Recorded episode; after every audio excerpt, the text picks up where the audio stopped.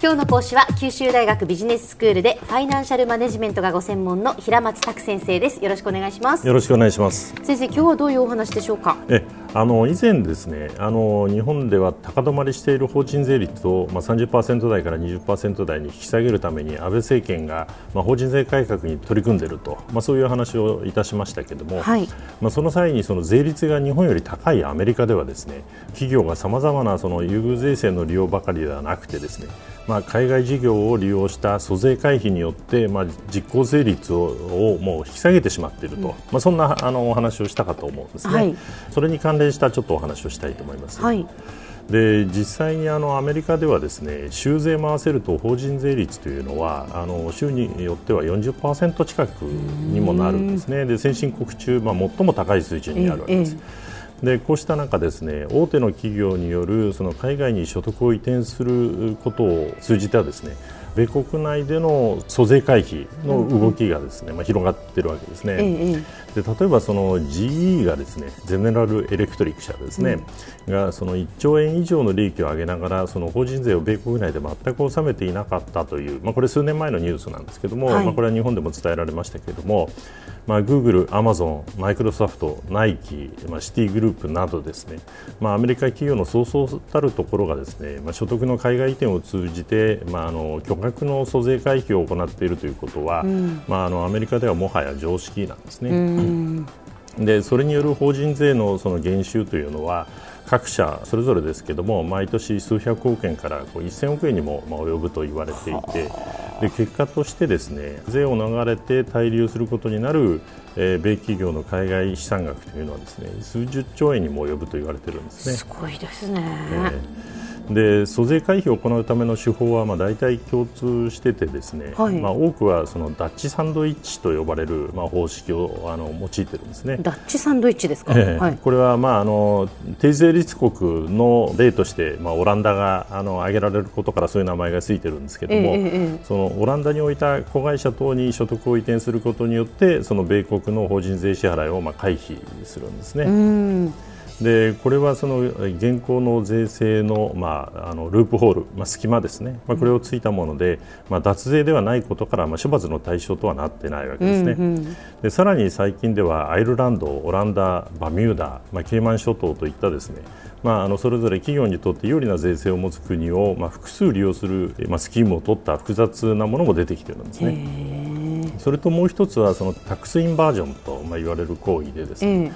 課税逆転とか訳されますけども、はい、まあ、海外の企業の買収や合併によってですね本拠地を統合相手の税率の低い国に、まあ、あの移してしまうと、うん、まあ、こういう形の、えー、租税回避もですね、まあ、これもあの医療関連企業などを中心にですね事例が増えてきてるんですね。これもだからその処罰の対象ではないわけですよね。そうですね。えーでこの結果、ですねそういうこう租税回避、まあ、海外のあの管理会社等を使った租税回避ができる大企業とですね、うん、それからあのそういうことができない中小企業の間ではですねあの実行法人税率がですね差が出てきてるんですね。本来はその補助されるべき中小企業の方の税率がまあ高くなってですね、うん、まあ、問題になってるんですね。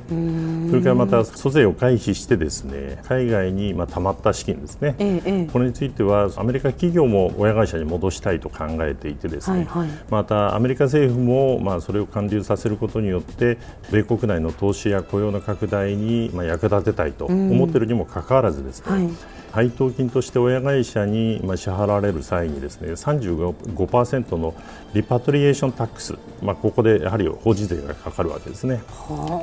でそういう税金がかかることから、まあ、巨額の資金が生かされずにですね、えー、まあ、海外に滞留する結果となっているわけですね。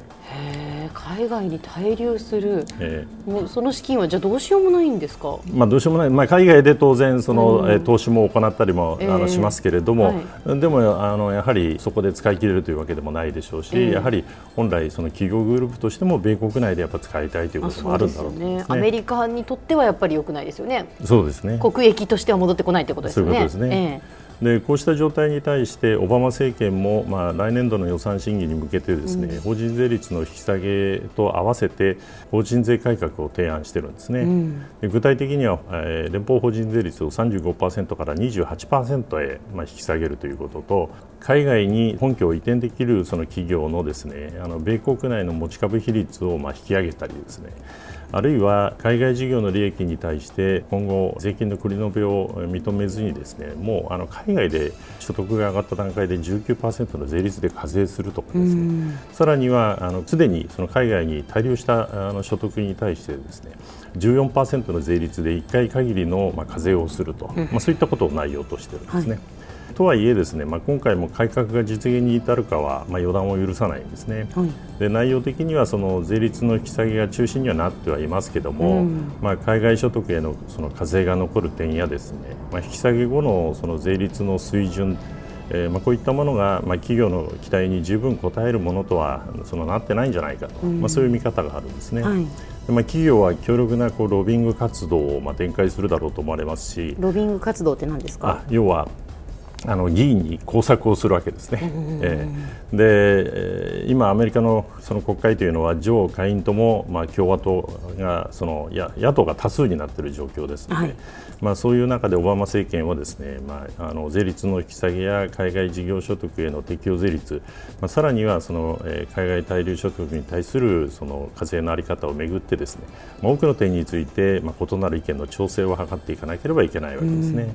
ただ、あんまりこう時間もないんですね。はい、というのはそのエコノミストというイギリスの雑誌がありますけれども、まあ、それによるとですねタックスインバージョンだけではなくてですね同じ目的で今度は逆にあのアメリカ企業が海外企業に買収されるケースが急速に増えているということを伝えているんですね。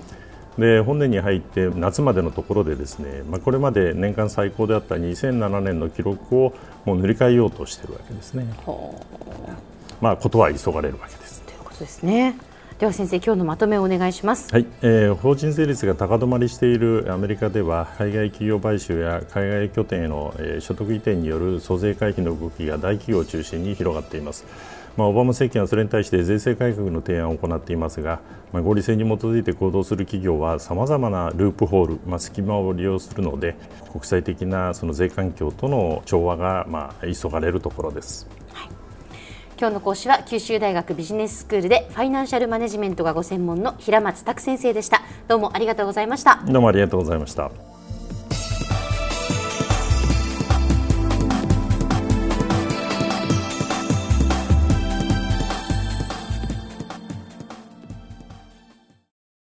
続々ぐいぐいメラメラつながる。ゾワゾワハラハラメキメキつながるズキズキ。モワモワホカホカつながる。キリキリ。ザワザワキュンキュン。ガンガン。ワクワク。うずうず。ドキドキ。ルンルンバクバク。九州人のいろんな気持ちつなげます。九州から輝こう。キラキラつながる。 QTnet